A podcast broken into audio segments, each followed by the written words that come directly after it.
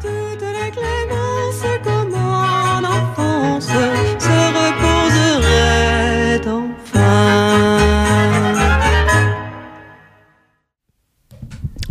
Voilà, euh, c'était Clémence en vacances, Anne Sylvestre, euh, et ce titre préfigure ce qui va nous arriver dès la fin de cette émission des promesses de l'aube à 9h, être en vacances jusqu'en septembre. Mais en attendant, eh bien, j'ai le plaisir d'accueillir en studio trois invités. Euh, Stéphanie Danens, d'IEB. Bonjour. Bienvenue, Stéphanie. Chloé Deling, d'IEB aussi, historienne. Bonjour. Bienvenue. Et Amandine Tiberghien de Natagora. Bienvenue, Amandine. Bonjour. Bienvenue à toutes les trois. Merci d'être venues dans ces promesses de l'aube, les dernières de la saison, pour nous parler du dernier numéro de Bruxelles en mouvement, le magazine d'interenvironnement euh, Bruxelles. Et ce dernier numéro est consacré aux arbres avec de très jolies illustrations de Caroline Bonfond. Vraiment, IEB est toujours exceptionnel dans les illustrations de son Bruxelles en mouvement. Et donc, arbres, c'est la thématique de ce numéro. Les arbres au pluriel, donc ces arbres qui à la fois nous, nous donnent du plaisir visuel, du plaisir olfactif, euh, du bien-être aussi, qui permettra à nos villes d'être plus aérées, plus froides aussi, plus tempérées. Et donc ces arbres aussi qu'on défend, certains les défendent, d'autres veulent les abattre. Et donc euh, c'est un peu de ça dont il s'agit dans ce, ce, numéro qui a été rédigé ben, comme euh, comme la plupart des numéros d'IEB à la fois par des membres de votre équipe euh, IEB et des personnes extérieures. Et donc c'est pour ça que vous êtes là toutes les trois. Euh, Stéphanie, je ne sais pas si tu veux commencer par expliquer, revenir un peu sur qui est IEB et qu'est-ce que vous faites et comment vous en êtes arrivé à consacrer ce numéro aux arbres. Donc, en quoi ça fait écho à votre actualité de travail aussi? Bien sûr. Alors, euh, IEB, donc Interenvironnement Bruxelles, c'est une fédération de comités d'habitants et d'autres associations euh, qui, en fait, défendent euh, le cadre de vie euh, des, des habitants euh, à Bruxelles, dans la ville-région, cadre de vie qui s'articule autour des projets de mobilité, d'aménagement du territoire, d'urbanisme, euh, de logement aussi. On a une, un, travail énorme qui est fait pour la défense du logement social. D'ailleurs, le prochain numéro de septembre, il y en a un qui sort la, sur la poésie, le slam, etc. urbain, mais en septembre, il sera consacré au logement social. Euh, voilà. Et donc, c'est une asso qui est née dans les années 70, un peu à contre-courant euh, euh, des, des, politiques euh, d'aménagement du territoire qui défiguraient la ville, qui la détruisaient. Et donc, c'est un, une asso qui s'inscrit dans les luttes urbaines et le droit à la ville. Voilà, ça c'est pour camper un peu d'où on parle et qui on est.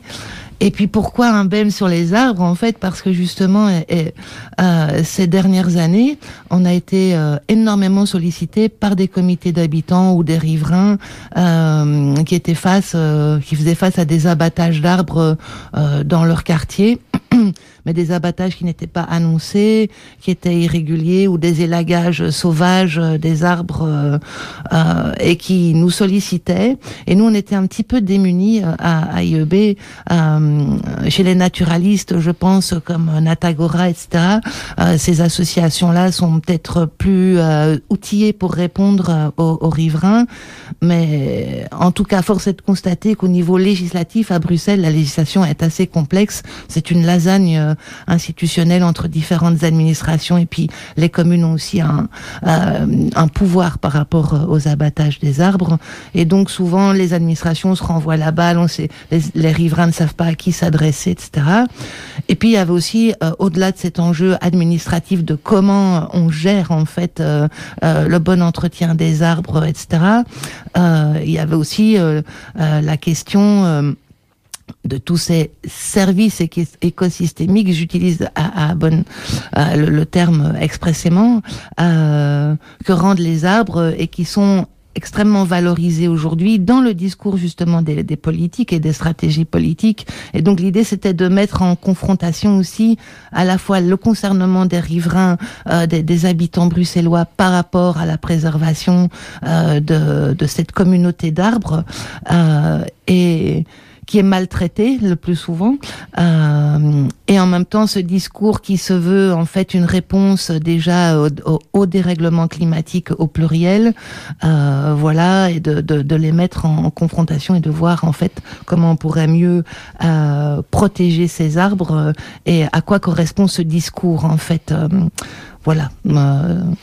Et justement, tu as, tu as évoqué la question de la communauté d'arbres. C'est un élément qui parcourt aussi un peu le numéro. Est-ce qu'on considère l'arbre en tant arbre spécifique euh, comme individu euh, Je vais oublier le terme maintenant. Euh, pas respectable, vénérable, remarquable, remarquable, Voilà. Ou bien est-ce que justement c'est les arbres en tant que collectif d'arbres qu'on qu'on qu'on appréhende? Et donc, ce que tu as évoqué aussi, c'est le fait que c'est euh, c'est un, un, rapport qui a qui qui qui euh, a évolué peut-être dans l'histoire, qui qui qui euh, ne date pas d'aujourd'hui. Ce n'est pas euh, ces dernières années qu'on que les habitants se sont réveillés en, en, se disant les arbres quand même c'est ça a une valeur dans dans notre environnement proche. Mm, mm. Oui oui bien sûr à travers l'histoire et ça l'article de Chloé de Ligne justement qui est avec nous aujourd'hui traite de cette question historique de de l'attention que les humains porté aux arts parce que c'est toujours évidemment par rapport aux humains. Euh, et, euh, et effectivement, et en plus cette histoire est pas linéaire, c'est-à-dire que elle est, euh, elle est accidentée. On a, mais c'est vrai que euh, quand même énormément euh, de, en tout cas, on peut parler du point de vue de la société occidentale puisque c'est ici qu'on est et qu'on habite, donc on peut pas parler des, des sociétés animistes euh, qui reconnaissent même des, des droits politiques, ou enfin qui ont un concernement pour les arbres au-delà euh, euh, de la symbiose avec euh, qui, qui, enfin, du fait qu'ils vivent en symbiose en fait avec la nature, euh, mais qui prêtent aussi à la nature des, des considérations politiques, sociales, euh, etc. Euh, mais ici dans nos contrées, effectivement, de, depuis les Celtes, euh, on sait qu'il y a des cultes qui sont voués aux arbres et qu'on leur reconnaît même, on leur reconnaissait. Et encore aujourd'hui à Stambruge, il y a un arbre à, à clous, un arbre à loques, donc on leur reconnaissait des vertus guérisseuses, par exemple. L'arbre à, à Locke. Après, je vais passer la parole à Chloé qui pourra davantage répondre à ta question. Euh, euh, c'est un arbre sur lequel euh, les, personnes viennent clouer des morceaux d'habits qui ont été en contact avec la peau d'un malade afin de, de, de, enfin, oui, en espérant que en fait euh, la personne guérisse. Donc euh, et ça c'est une, une, une pratique qui a cours depuis très longtemps euh, dans nos contrées euh, et il y a encore des arbres comme comme ça. Enfin pas énormément. En tout cas nous on en a vu un. J'en j'en ai vu un euh, à Stambruge. voilà et qui est encore aujourd'hui je sais pas apprécié par la population. voilà. mais je vais laisser la parole à Chloé. Voilà pour, euh, pour répondre plus mhm. avant à ta question. Euh, oui, comment la prendre cette question? Euh, en fait, euh, j'ai été euh, sollicitée pour réfléchir ben, justement à cette question d'une mise en histoire de, de rapport aux arbres. Alors évidemment, dans un petit article comme ça, c'est sûrement assez superficiel. Mais c'était quand même intéressant euh, de, de, le mettre dans une, une longue perspective euh, euh, de, de, plusieurs siècles, en fait, pour se rendre compte qu'en fait, dans la, la ville euh, ancienne, enfin les traces qu'on peut en trouver, il y a des mentions d'arbres. Euh, alors remarqué, j'ai pas envie de dire remarquable parce que ça c'est fort lié à une période de l'histoire, mais en tout cas des arbres qui étaient remarqués suffisamment pour avoir leur place dans la façon dont on désignait les lieux. Et donc, à Bruxelles, dans la, ce qu'on appelle la toponymie, donc les, les, les noms de lieux anciens, il y a plein d'endroits euh, où on mentionne des tilleuls, par exemple. Le tilleul, le chêne, le hêtre sont les essences qui apparaissent le plus dans la toponymie euh, bruxelloise. Et on peut imaginer que s'ils ont laissé leur, leur nom dans la toponymie, c'est qu'ils avaient, c'était des repères, bien sûr, pour se diriger, mais aussi euh, sans doute des, des êtres quelque part.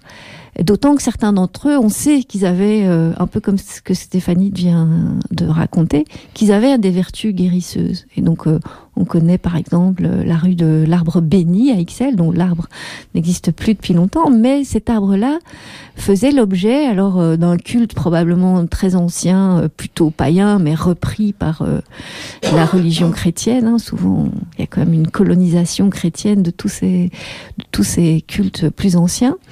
Et donc, on voit bien que dans la ville ancienne, les arbres avaient déjà une place importante avec des vertus qu'on leur attribuait. Et puis, donc là, je parle vraiment d'une ville euh, qui remonte à l'époque médiévale. Et puis, on va voir que l'arbre, euh, au fil des siècles euh, qui ont suivi, va être plutôt, je dirais, très binaire dans sa signification politique, enfin binaire, en tout cas chargé par des, euh, des groupes sociaux différents, de, de, valeurs différentes. Pour les classes sociales aisées, aristocratiques, l'idée c'est de faire venir des arbres de loin euh, et dans, pour aménager les jardins, parce qu'ils sont le symbole finalement d'une puissance, d'une capacité à, à faire revenir des choses de loin, donc d'un rapport à des espaces lointains qu'on domine. Euh, c'est aussi, il devient progressivement euh, quelque part euh, quelque chose qui va devenir encore plus par la suite une sorte de mobilier urbain. C'est-à-dire qu'on va le mettre le long des artères, euh, enfin on va les, les organiser le long des artères, mais pas vraiment pour leur valeur qu'on appellerait écologique ou écosophique euh, aujourd'hui, mais plus pour leur valeur esthétique euh, d'organisation de la ville. Hein, les grandes allées où on pouvait se promener. Donc ça, du côté plutôt des, classes socialisées, on va dire, et puis du côté populaire, euh, euh, une vieille tradition européenne de charger l'arbre, euh, l'arbre de connotation euh, important du point de vue du sens de la communauté. Prendre soin des arbres ensemble, en communauté, est aussi un des axes le long desquels les rapports à l'arbre se sont construits, qu'on retrouve dans la tradition des arbres de mai, où on, bon là on va couper un arbre quelque part, mais on a quand même un rapport à lui ou à eux, euh, et on le ramène au centre du village ou des quartiers, euh, et ils peuvent avoir une valeur très symbolique très forte pour les quartiers, hein, notamment dans le cas du Mébaume. On va pas raconter toute l'histoire du Mébaume ici, mais au départ c'est un peu ça, planter un arbre comme symbole du quartier, mais donc d'une communauté, euh, mais qu'on va retrouver aussi euh, ben dans, dans la période révolutionnaire à la fin du, du 18e siècle, début 19e siècle, où on va planter euh, des arbres qu'on va appeler les arbres de la liberté, euh, des arbres qui symbolisent de nouveau euh, une forme de sens de la communauté, sens de la communauté populaire par rapport aux privilèges et aux, dominateurs. Mmh. Et du coup, cette réappropriation par le, collectif, effectivement, elle, elle elle est pas elle est pas nouvelle, comme tu, tu viens de l'expliquer, mais est-ce qu'elle elle montre toujours actuellement cette, justement un peu cette opposition entre des savoirs populaires qui étaient plus euh, enclins à trouver des vertus aux arbres, à, à, à, leur environnement, et euh, les classes élevées qui n'y voyaient qu'ornement Est-ce que ça se joue encore maintenant?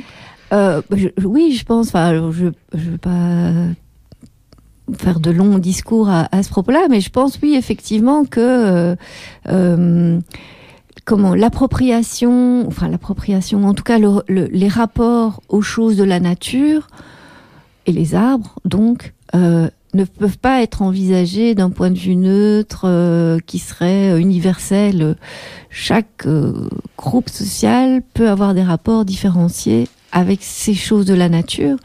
Et aujourd'hui, je pense, euh, puis, puis, Amandine pourra peut-être euh, enchaîner ou pas, on verra là-dessus. Euh, mais c'est vrai que la défense des arbres euh, en ville, à Bruxelles, émane de certains groupes sociaux, bon, qui ont des, euh, comme on dit, des capitaux culturels ou sociaux. Particuliers, ou en tout cas qui ont un certain capital culturel ou social, et qui se mobilisent autour des arbres euh, avec ce bagage pour la défense d'une ville à leur image.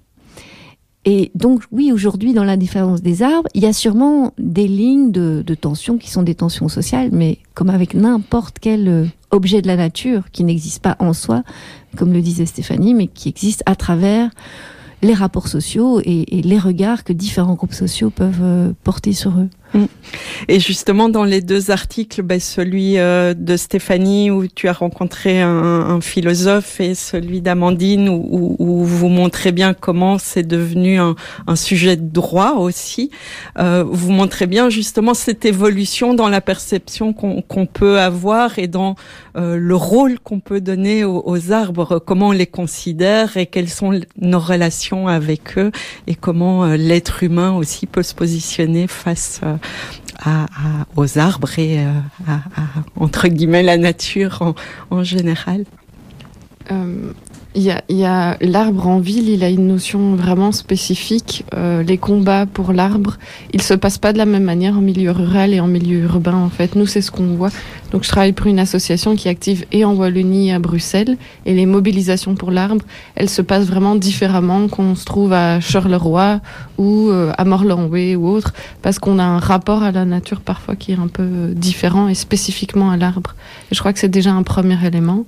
Et je crois que pour se mobiliser à l'arbre, pour euh, le défendre, pour euh, ressentir un lien à celui-ci, d'abord il faut en voir en fait. Et il n'y en a pas partout de la même manière à Bruxelles. Et ça, c'est clair que euh, on a un rapport à l'arbre déjà à partir du moment où on le rencontre plus ou moins régulièrement.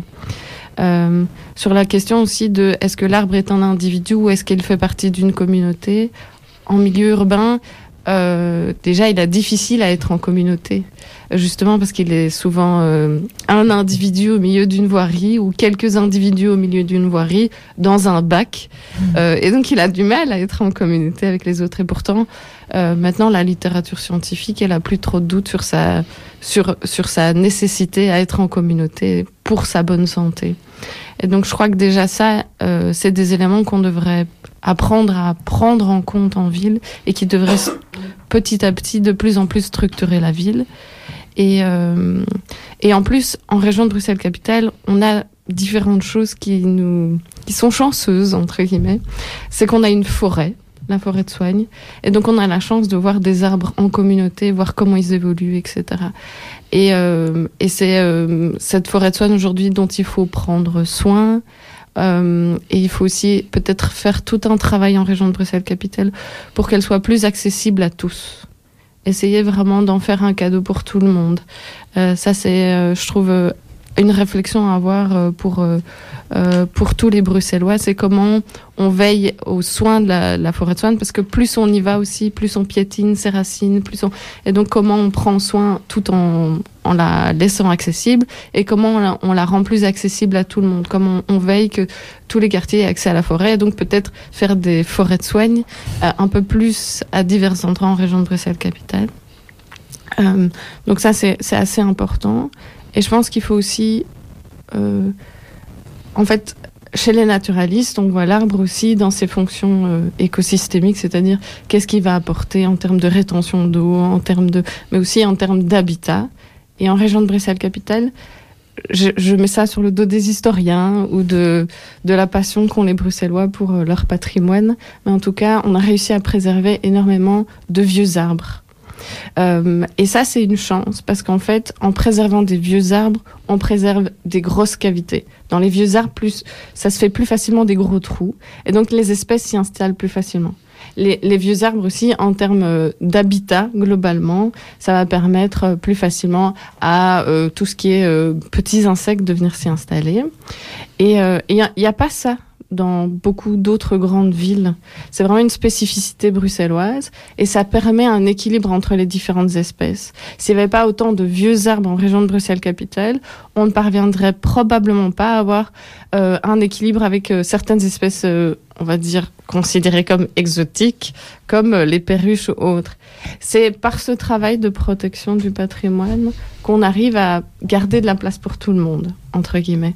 Et, et par contre, ce qui se passe sur les dernières années, c'est que dû aux sécheresses, dû au fait qu'on a tous eu envie d'aller dans les parcs ou à proximité des arbres dans le cadre du Covid, où on s'est rendu compte que c'était très très important, eh ben on met un peu à mal ce patrimoine euh, et donc on se retrouve pour euh, souvent ce sont des questions de sécurité qui sont invoquées. Ben, L'arbre il est pas bien ou il est malade et donc on doit l'abattre. Et, et donc, en fait, les équilibres qui sont atteints aujourd'hui dans le cadre du, du patrimoine des arbres anciens, il est un peu mis à mal. Et donc, on, ça nous amène à se dire, bah, tiens, en fait, quand je vois un, vieil arbre ou quand je le trouve très beau, etc., bah, en fait, je dois encore plus prendre soin de celui-ci. Et quand IEB est venu vers moi pour dire, ah, on ferait pas un numéro sur les arbres, euh, ça m'a amené aussi à se dire euh, bah, c'est chouette en fait, euh, c'est le bon moment pour le faire, parce que c'est le bon moment pour repenser notre relation aux arbres, au vu des, de tout ce qui est en jeu aujourd'hui, c'est-à-dire euh, bah, les sécheresses répétées et donc les, populations arboricoles qui vont moins bien, vu euh, les enjeux de sécurité qui sont extrêmement présents pour l'instant, où on abat beaucoup d'arbres pour des questions de sécurité, mais aussi le rôle que l'arbre pourrait ou pas jouer dans l'habitabilité de la ville, dans la viabilité de la ville dans le futur. Et donc euh, j'étais euh, assez contente, et encore plus sachant que euh, dans le cadre de, de, la crise sanitaire, pas mal de gens ont commencé à rester chez eux, à être contraints d'être chez eux, et parfois ça les a amenés à regarder ce qu'il y avait dans leur environnement, et dont les arbres. Et donc nous, on a vu les interpellations pour euh, les protections d'arbres vraiment augmenter. Quoi. Et se dire, oh non, on a un arbre là, oh non, j'ai vu une affiche, est-ce que l'arbre est en danger, etc. On a vu vraiment, normalement, des dossiers qui s'étalaient sur toute une année. Euh, J'avais le même nombre de dossiers sur euh, certaines semaines pendant la crise Covid. Et donc, c'est aussi intéressant parce que cette crise sanitaire, elle a re-questionné notre relation à la nature. Et donc, j'étais assez heureuse de voir euh, arriver ce sujet euh, dans les BEM et je m'en suis réjouie. Euh, après, force est de constater qu'en effet, la lasagne administrative bruxelloise, elle facilite pas la protection des arbres. Et elle facilite pas le fait que des citoyens et citoyennes se saisissent de cette lasagne pour envers et contre tout protéger ces arbres, parce que c'est extrêmement complexe, même si certaines administrations sont plus proactives que d'autres globalement, c'est pas facile de comprendre à qui on doit s'adresser pour protéger un arbre et comment on peut le faire. Et puis, euh, j'imagine qu'il y a des situations aussi où les intérêts sont contradictoires, où les différentes euh, partie de la lasagne euh, donne des infos contradictoires, ont des objectifs aussi euh, d'aménagement du territoire euh, différents qui fait que ça, ça, renforce encore la difficulté citoyenne, même si dans le numéro on voit à la fois qu'il y a eu des victoires et euh, bon, des, et des défaites. Et des défaites. non, mais c'est clair qu'il y a des enjeux, bah, parce que en fait, euh, euh, il y, a, y, a, y, a, quelques récits de terrain effectivement dans le BEM, notamment euh, celui sur le bois Georgin, qui est un, une friche qui s'est euh, ensauvagée à l'arrière de la RTBF pendant 60 ans, sans intervention humaine, et donc un, un, bois pionnier avec des arbres pionniers est, a pris a pris racine. Et, euh, et donc là, ce, ce, ce, bois qui fait quand même 8 hectares, c'est une superficie de 8 hectares, cette friche, était menacée de coupe rase, c'est-à-dire où on coupe tout, euh, par le, le plan d'aménagement directeur Mediapark qui est cette grande cité des médias euh, qui, qui est en train d'ailleurs il y a déjà des bâtiments qui sont construits et donc forcément, il y a un comité de quartier qui est né euh, dans la foulée de ce de ce pas de Mediapart et qui a dit bah non, il faut défendre ce, ce, ce bois euh, à plus forte raison que l'idée euh, euh c'était on coupe ce bois ou quasi sa totalité pour un créer un parc, un parc urbain récréatif euh, dédié à la promenade, aux loisirs, etc. Ce qui est une aberration en termes de biodiversité, comme vient de le, le, le dire euh, Amandine, à savoir que ce bois en 65 ans, ben, il abritait une faune et une flore incroyables. Un bois pionnier, il y a des léraux, enfin dans, dans le BEM, on, et des chauves-souris aussi, il y a un gîte de chauves-souris, etc. Et euh, et donc ça veut dire que que que c'est pas juste des arbres qu'on abat, c'est c'est c'est toute une communauté d'êtres et, de vie qu'on qu'on qu'on sacrifie. voilà. Pardon.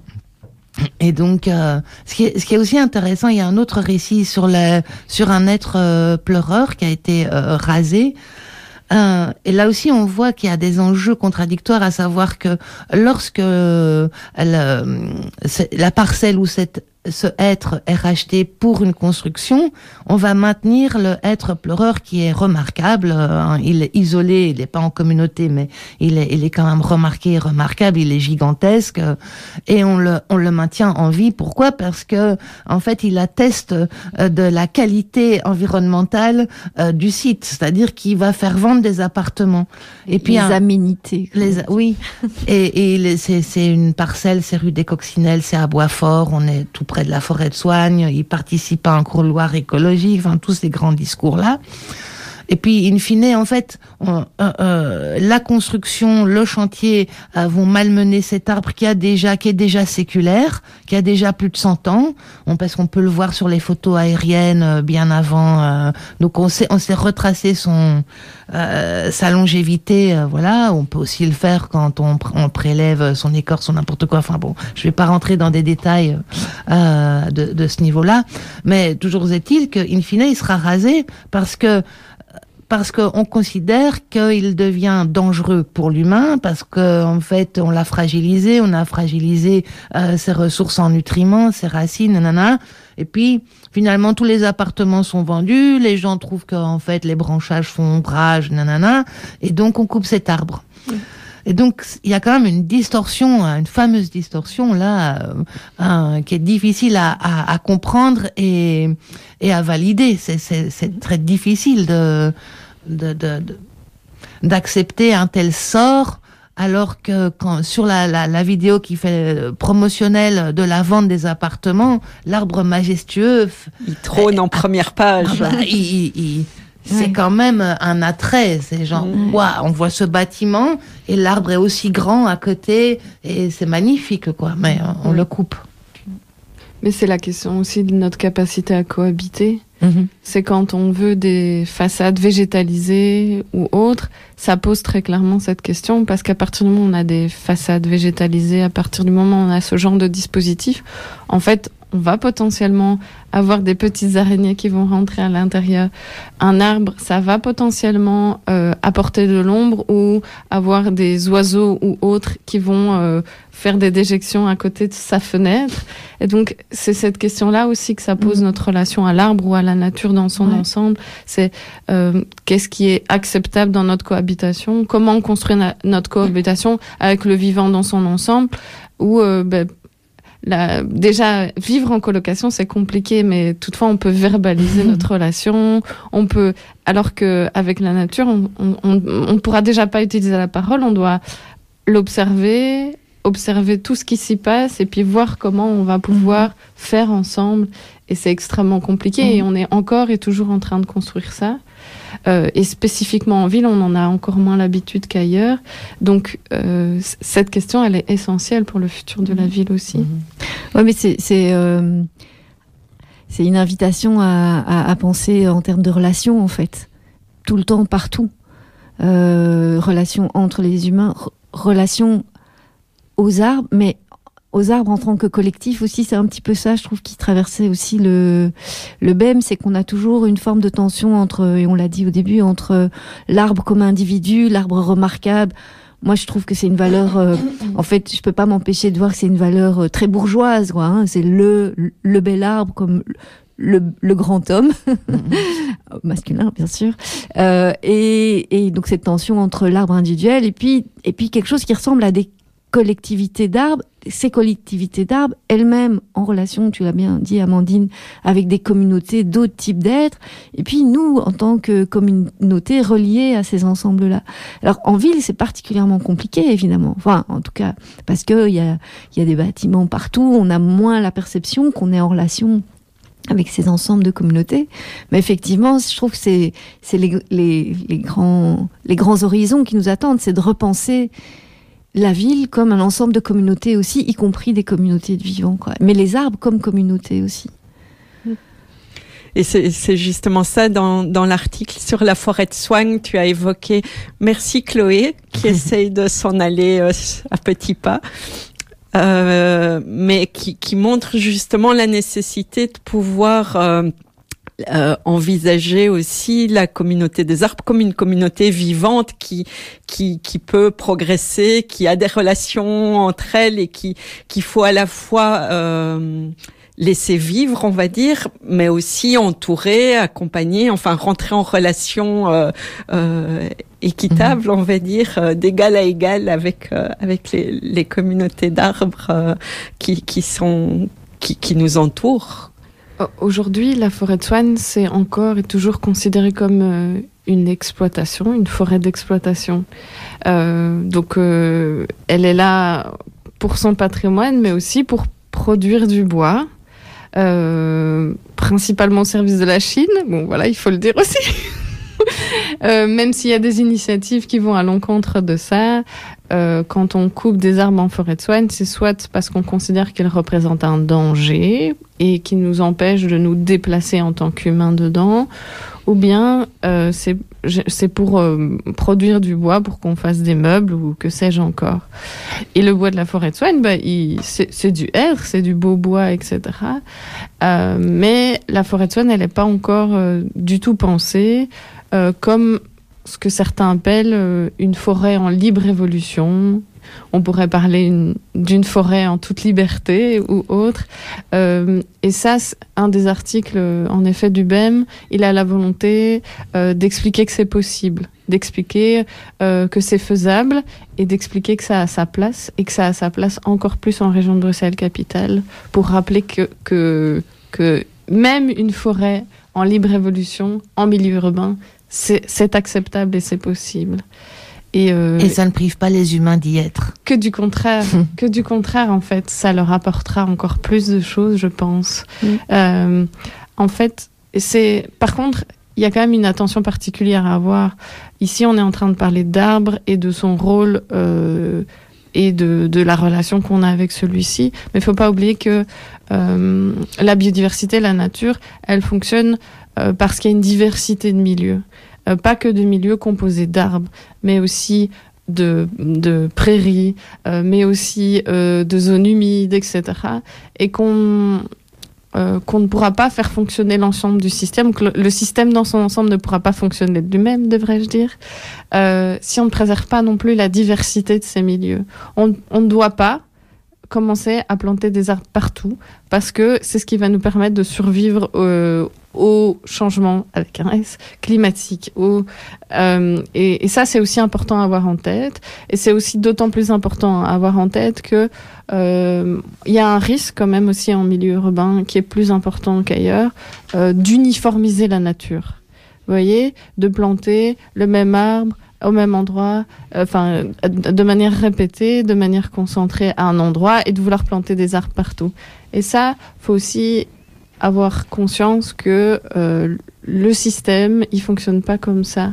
Et dans cette préservation des communautés en milieu urbain, etc., c'est aussi cette reconnaissance de la di- diversité et de laisser à ces diversités la liberté d'évoluer euh, à leur propre rythme et de leur propre manière. Euh, et c'est peut-être ça l'opportunité d'offrir à la forêt de soigne une libre évolution, c'est aussi de réapprendre que euh, cette liberté, ça, apporte plein de choses à tout le monde et c'est une vraie opportunité de co-construction, de cohabitation avec euh, des communautés euh, qui, savent saisir leur liberté.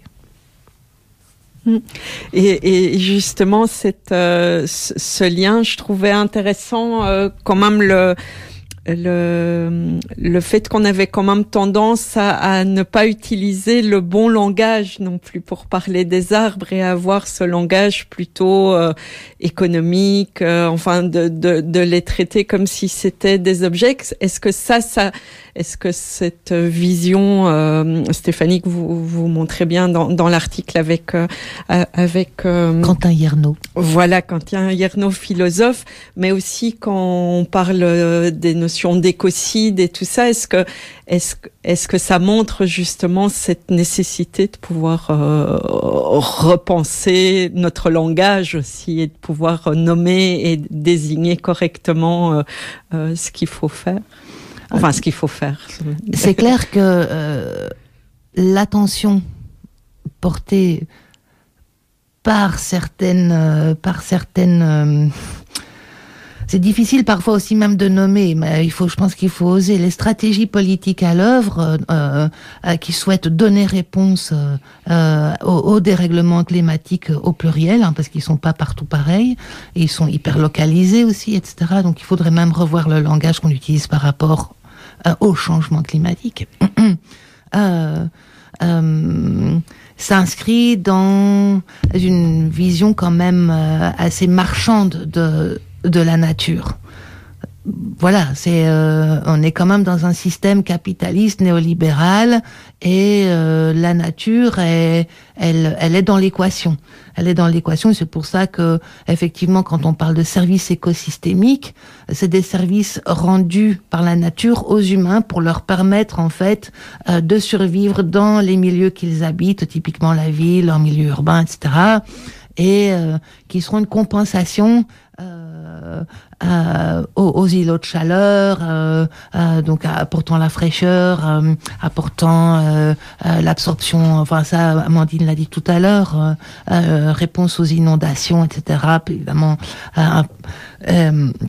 mais mais mais c'est pas une manière de repenser en fait la façon dont euh, les humains s'organisent. Il y a un impensé. C'est juste une réponse qui est donnée pour pouvoir continuer à faire la même chose. Souvent, c'est et donc euh, typiquement on le voit dans dans. En plus, Amandine vient de dire oui, l'idée c'est pas de planter des arbres partout et de faire ça, alors que quand même dans le dans, dans les politiques, les stratégies politiques à l'œuvre aujourd'hui, c'est euh, c'est Yes We Plant, c'est un vrai euh, nom euh, qui est donné à la politique d'un un programme en Wallonie de replantation, etc qui a certaines vertus, notamment pour les haies, replanter des haies alors qu'on a tout saccagé et qu'on a coupé les haies euh, dans les années 80 euh, pour les fameux remembrements agricoles et créer des énormes parcelles, voilà de l'agroalimentaire en fait. Hein.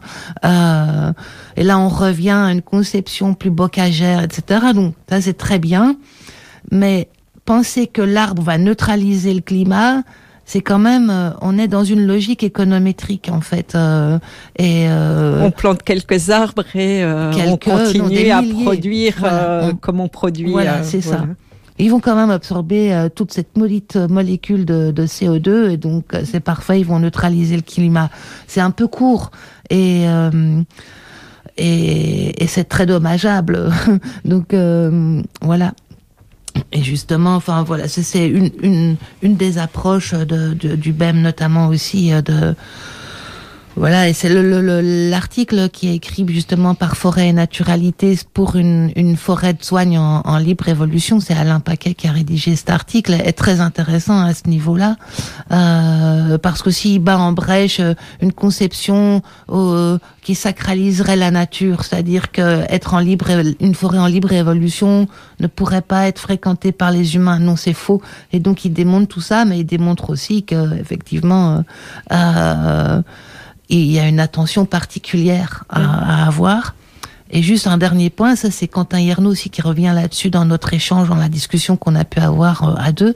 Euh, c'est de constater aussi que euh, les enfants, dès leur plus jeune âge, n'ont plus accès en fait euh, à une éducation à la, à la nature, euh, aux arbres, etc. Il y avait des cours de botanique euh, à l'école primaire, ils n'existent plus, on fait plus d'herbier, etc. Et donc en fait, euh, on n'apprend plus à regarder l'altérité. Alors si si on veut reconnaître une altérité, une différence, bah, il faut éduquer le regard. Mm. Euh, et donc c'est déjà un, un, préalable en fait euh, pour faire attention à quelque chose, à quelqu'un ben, il faut poser le regard. C'est une éducation du regard et de et voilà. Euh, et, ça, ça a disparu. Mais c'est ce que Amandine disait que pour euh, se préoccuper des arbres, il faut les connaître, il faut les voir, il faut et les voir aussi dans, dans leur euh, globalité, pas juste l'arbre devant chez soi sur le trottoir, dans son mhm. petit sa petite cage de béton et, et, et, de ciment. Et je vois que le temps file. file, Et euh, je conseille à tout le monde de se procurer au plus vite ce BEM. C'est une très belle lecture. Je ne sais pas, Amandine, si tu voulais euh, rebondir encore un dernier élément justement sur l'aspect plus juridique. Quelle, quelle importance ça a pour euh, pour les pour les arts, pour la nature, de devenir euh, ce, ce sujet euh, juridique politique. Bah, c'est c'est une question de savoir est-ce que le droit euh, sera un outil pour faire évoluer les mentalités ou est-ce que les mentalités doivent d'abord évoluer avant que le droit ne puisse se transformer. Mais en tout cas, euh, j'ai bon espoir que au travers des réflexions, même des réflexions, même si ça ne s'implémente pas, euh, sur l'écocide ou encore sur euh, une réforme du COBET qui est en réflexion aujourd'hui, ou en tout cas une, évaluation des dernières réformes du COBET, du Code d'aménagement bruxellois, euh, on puisse en tout cas se rendre compte que l'arbre n'est pas un mobilier, mais un être avec lequel on doit qu'on doit connaître et qu'on doit réapprendre à être en relation. Eh bien, merci à toutes les deux, à Chloé qui est partie. Euh, et donc, le BEM, on peut se le procurer dans plein d'endroits, dans plein de cafés, euh, mm -hmm. les bibliothèques et tout ça. On peut s'abonner aussi. Oui, c'est bien de s'abonner au C'est bien de Pas s'abonner. cher. pas cher, pas cher. et, et, et c'est un soutien en tout cas au travail d'IEB, au travail de rédaction que vous faites, de vulgarisation et de, de donner à comprendre euh, tous ces enjeux qui, qui, qui nous entourent. Merci beaucoup encore Amandine et Stéphanie d'être venues de grand matin. Merci. J'étais ravie de faire ma dernière matinale de la saison avec vous. Et donc, on se retrouve euh, ben, début septembre. Et d'ici là, euh, auditeurs, auditrices, passez un bel été. Et euh, n'oubliez pas, restez à l'écoute de Radio Panique, euh, qui sera en direct euh, de Laken pour différentes rencontres et émissions en direct. C'est tout cet après-midi, mais euh, à la suite ici. Maintenant, c'est Radio Mukambo que vous retrouvez avec euh, les Summer Grooves. Voilà, voilà. Bonne journée à toutes et à tous. Euh,